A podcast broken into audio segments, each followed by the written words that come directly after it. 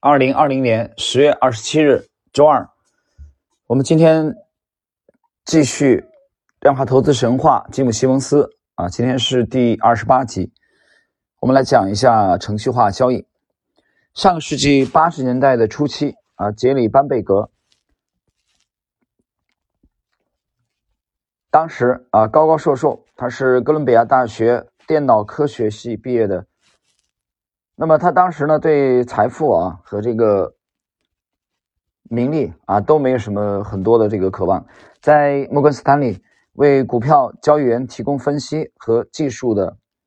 呃这个部门，他是为他们提供后援的啊，提供技术支持。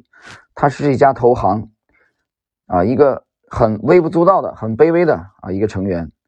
那么，交易员准备替客户买卖巨额的股票的时候，比方说啊，买进几百万美元的可口可乐，同时也会卖出同类的股票来避险，比如说百事可乐，也就是所谓的配对交易。班贝格的工作是写软件程序啊，来更新交易员的这个成交资料。只是许多交易员非常不爽啊，他们竟然得靠啊一个电脑宅男的帮忙。才能进顺利的进行交易。看着交易员的巨额的买单，班贝格发现股价通常会随之上涨，这跟预期一样。反之，大单抛售的股票会下跌。交易员每做一次这种巨额的交易，两只股票啊，一个是主要标的的这个股票，一只是搭配避险的同类的个股啊。那前者那只是买进，后者这只是卖出。那么他们的这个差价啊就会改变。即使市场上并没有任何影响股价的啊，百事可乐或者可口可乐的啊这个消息，那么这样这两只股票呢差价啊，他们又会恢复常态。这种情况很合理，因为除了摩根斯坦利的这个大单抛售之外，可口可乐并没有下跌的理由。班贝格他很灵敏的嗅到了机会，如果银行建立一个资料库去追踪各种配对。股票的历史价格，只要压住价差，会在巨额交易或其他异常的买卖之后，去回归历史水平。我解释一下啊，这个其实就是均值回归的啊这种概念。那么你应该知道，上个世纪的熟悉这个世界金融史的人应该知道，上个世纪的这个长期资本管理公司啊的崩塌，实际上长期资本管理公司的崩塌的，嗯。表面现象是因为俄罗斯债券违约啊，一九九八年，但实际上是他们的这个盈利的啊这个模式里边啊有着先天的这个缺陷，他们其实就是压住很小的这种价差，压住它的依据的原理也是均值回归啊，即使它有这个嗯几位这个诺贝尔经济学奖的教授的这个助力啊，美国的这个。大牌好像还有一个这个财政部的副部长加盟都没有用，而且他早年的这个收益率相当的惊人，应该没有低于百分之四十，啊，年化的这个收益啊，相当夸张。那后来的结果是瞬间的崩塌，嗯，麦利威瑟啊为首的这帮赌徒。好了，我们继续。那就是说，他这个交易主要依依据的原理就是均值回归。那么这样做的话，就可以从中获利。班贝格的他的这个上级主管啊，被班贝格说服了，就给了他五十万美元啊和几个成员，他便开始开发电脑程序，利用配对股票之间短暂的上下变化。班贝格他是正统的犹太人，烟不离手，但呢，他每天呢用棕色的袋子啊去带一份这个。鱿鱼的三明治当午餐，到了一九八五年，他已经在实际执行他的策略，一次交易六到七只股票，操盘的金额达到了三千万美元，是为这个摩根斯坦利来赚钱获利。那么大企业的风格啊，大企业的风格其实一般来说是偏向于保守，而且很容易出现这个官僚主义，所以很快的班贝格就换了一个新主管，啊，这个新主管是叫。塔尔塔利亚。这项举动明显啊，对这个班贝格是一个侮辱，实际上也就等于是呃告诉他，他做的啊并没有那么出色，所以班贝格就愤而辞职，他随即加入了这个索普。我们之前提过爱德华索普啊，这个赌神也是股神的这部啊大作的作者，呃，也是早年写过《战胜庄家》啊，他对这个赌博的几率啊跟投资的这个结合是非常有见地，而且在赌场也取得了啊很好的业绩。他加入这个索普的爱德华索普的避险基金，从事类似的交易啊来套利，最后以百万美元的身价啊退休了。塔尔塔利亚是个天是个天体物理学家，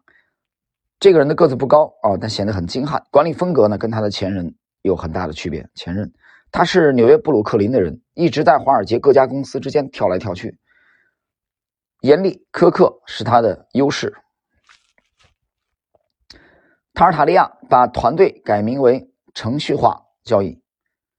简称 APT，把办公室搬到位于曼哈顿中城的摩天大楼。摩根斯坦利总部的十九楼，进驻一个十二英尺的啊十二公尺的空间。他在系统中加入了更多的自动化。到了一九八七年，已经有五千万美元的获利。团队成员对自己买卖的股票完全不了解，也不需要了解啊，就是他们根本不关心这股票是做什么的啊，什么基本面，这根本对他们来说纯扯淡，就是价差，就是价格 price。其他的因素他不关心，那么他们的策略只是去压住股票之间过去出现的相关性，也就是低买高卖这个古老啊投资术的衍生版，只不过这次用的是电脑的这个程序啊。那么 APT 团队注入新的血液，其中有一个新人是前哥伦比亚大学电脑科学的这个教授大卫肖。另外一个是数学家罗伯特·福瑞，摩根斯坦利这批交易员成为第一批啊，这个参与统计套利的人。整体来说，统计套利是同时做大量交易，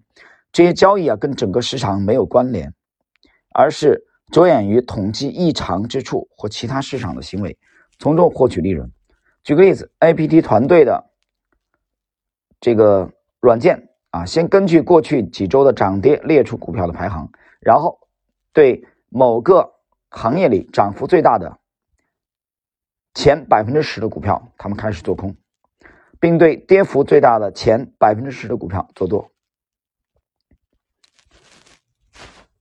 啊，这个这个压住啊，先压住前百分之十的股票要下跌，再压住后百分之十的这个股票要反弹。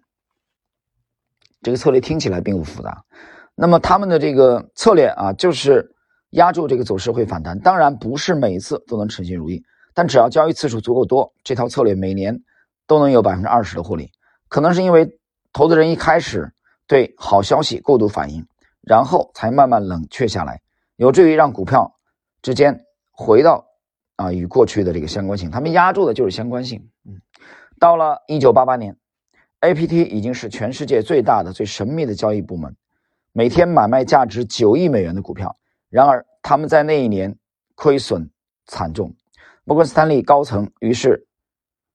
大幅度的砍掉了这个 APT 三分之一的这个资金。